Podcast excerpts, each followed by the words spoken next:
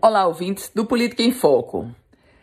Pois é, tudo caminha para um fechamento já da chapa da candidata à reeleição Fátima Bezerra. O resultado concreto da reunião da comitiva dos líderes nacionais do PT e do MDB trouxe uma praticamente confirmação de que Fátima Bezerra do PT será candidata à reeleição, tendo Walter Alves do MDB deputado federal como candidato a vice e o outro Alves, Carlos Eduardo Alves, como candidato a senador. Nesse contexto, temos alguns cenários. Do ponto de vista da política partidária, claro que o palanque do PT se fortalece com a chegada do MDB. É mais tempo de rádio, mais tempo de televisão. O MDB, nacionalmente, é um partido que tem expressão.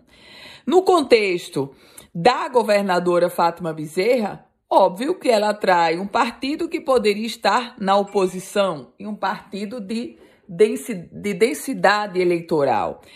Agora, a decisão da aliança MDB-PT veio com a, os líderes nacionais das legendas, sobretudo com o ex-presidente Luiz Inácio Lula da Silva.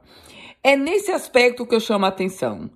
Setores, diversos setores do, do PT não queriam essa aliança, mas eles tiveram que dobrar os joelhos, baixar a cabeça, porque a determinação veio de Brasília, veio do maior líder do partido, que é exatamente o ex-presidente Lula.